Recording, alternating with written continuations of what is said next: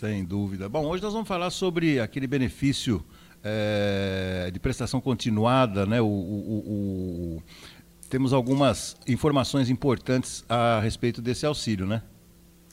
Sim, é, o benefício de prestação continuada, que é comumente chamado de LOAS, quem que tem direito a isso? São aquelas pessoas, são as pessoas que têm o idoso, ou seja, acima de 65 anos, ou com deficiência, que estejam em condições de miserabilidade.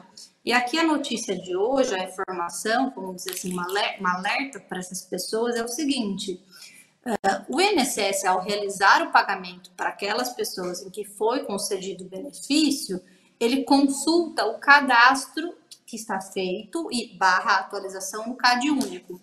Então, as pessoas precisam manter esse cadastro sempre em dia.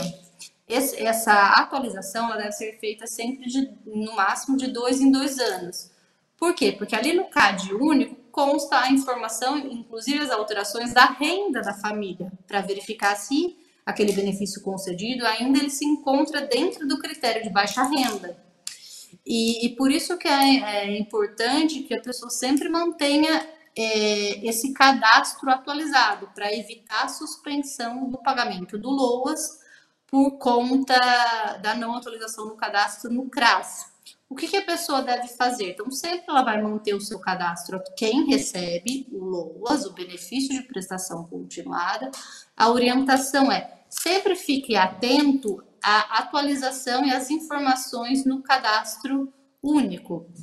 Aonde se faz isso? Através do, da assistência social do município, da cidade, ou seja, o CRAS, aí a pessoa mantém esse cadastro atual lá para evitar a suspensão do pagamento do benefício. Por quê?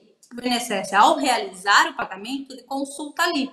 Ele consulta o cadastro do CPF da pessoa e o cadastro no CAD único. Então, se ali não tem uma informação sobre a renda, aquilo não está atual, por exemplo, o INSS ele vai, não vai efetuar esse pagamento. E aí ela pode ter esse pagamento suspenso. Caso isso aconteça, o que, que ela pode fazer? É, primeiro, ela tem que comparecer no, no CRAS ali para atualizar as informações do, do, cadastro e depois disso, aí sim solicita no INSS através do 135 ou via digital o procedimento de pagamento de benefício não recebido, que quer dizer o quê? Para ela receber as parcelas aquele período em que ela teve a suspensão, o bloqueio do pagamento pela essa não atualização. Porque se ela só pede no INSS, é, ainda não tem essa informação da renda dela, essa atualização no cadastro, o INSS ele não vai conceder em um primeiro momento. Então, o procedimento correto é primeiro atualiza no CRAS, atualiza o cadastro na assistência social do município e depois, com esse cadastro atualizado, os meses em que ficou sem receber, pede uh, no INSS Digital ou no 135 o pagamento do benefício não recebido daquele período. Então, aqui, na verdade, é só um alerta para a pessoa que recebe LOAS sempre saber que a importância da atualização e da manutenção do, dos dados lançados no CAD único, porque isso é o que gera o pagamento ao benefício dela. Uh, vamos, uh, eu acho que vale a pena a gente, a gente é, reforçar é, quem tem direito a esse benefício é, que, que, eventualmente não esteja inscrito nesse programa, doutor. De receber o LOAS, benefício de prestação continuada. Idoso, acima de 65 anos, ou deficiente.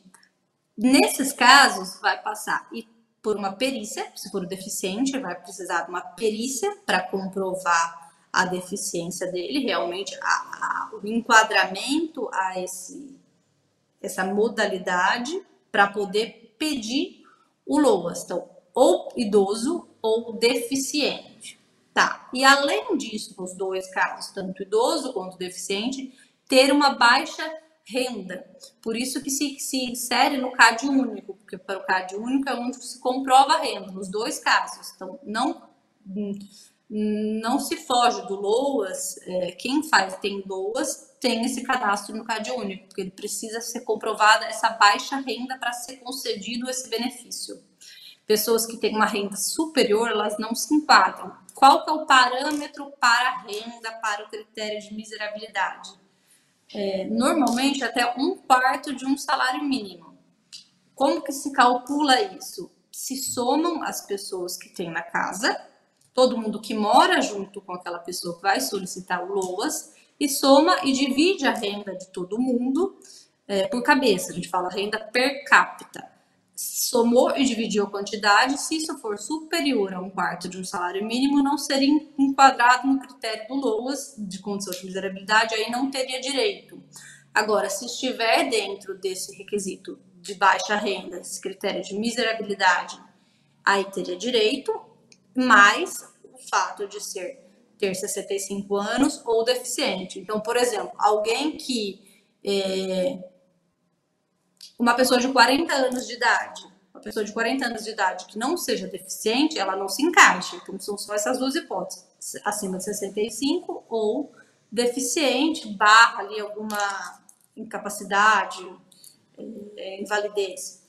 Então, a, a doença ou a idade, e mais, nos dois casos, o critério de miserabilidade. E ali, por isso que, que se baseia no cadastro único, que é a informação para verificar como ainda está essa situação financeira da pessoa. Porque para esse critério de miserabilidade, então soma a renda de todo mundo que está na casa. Se for duas pessoas, vai somar dividir por dois. Se for três, enfim. Se for quatro, a quantidade de pessoas que moram nesse, nessa mesma residência. E então, por exemplo, se uma das pessoas da família está trabalhando, aquela renda vai ser computada. E aí já vai extrapolar. Se recebe benefício, aposentadoria, pensão, também vai ser considerado como renda.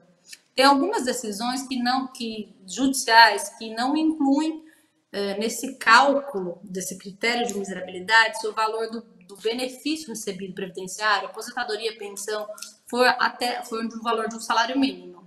Mas aí isso é um critério para uma ação judicial. Se a aposentadoria for superior a um salário mínimo, é, vai fugir muito provavelmente desse parâmetro de critério de miserabilidade.